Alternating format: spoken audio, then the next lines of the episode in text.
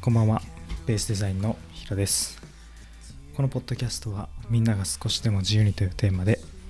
フリーランスデザイナーが等身大の日々を毎日配信するポッドキャストです。さあ今日は他を知って自分を知るということをお話ししようと思うんですけどまあ早速今日僕1月5日が仕事始めになっていて仕事をしていたんですけどこの年始に高校の部活の人たちと、まあ、ご飯に行ってきました、まあ、そこでいろいろと懐かしい話だったり今の現状どうしているのかっていう話ができてとてもいい時間だったんですけど、まあ、昨日のポッドキャストで今アウトプット読書術の本を読んでいるというふうに言ったんですけどその中で自分を知るためには、まあ、他のものを知って比較してじゃないと、まあ、自分を知ることができないみたいな文章があって、まあ、昨日昨日じゃないですね。この間、まあ、友達と、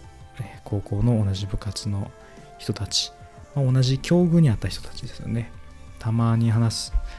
えー、たまたまそうやって話すことができて、まあ、すごく、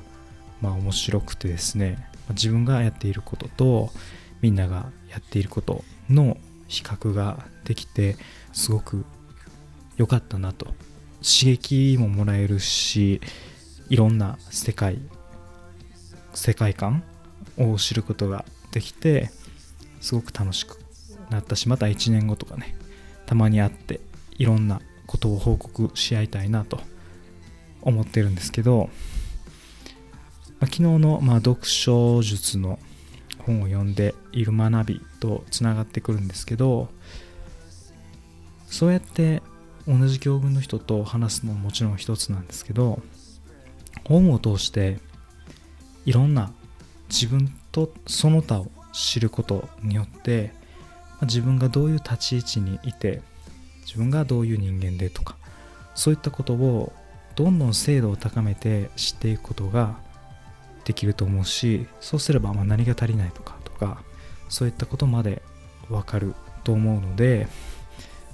まあ読書ももちろんなんですけどいろんな人と喋って他と自分以外の人とたくさん触れることでもっと自分を知ってもっと自分を高めていきたいなというふうに感じました。皆さんも何気なく年末年始友達と会ったりとか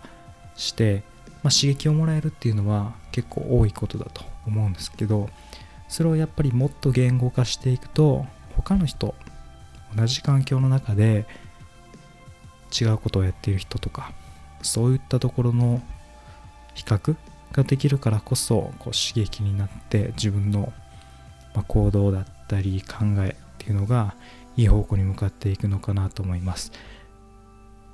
ずっと慣れ合いというかこうぬるま湯に使っているような感じだとやっぱりそこでは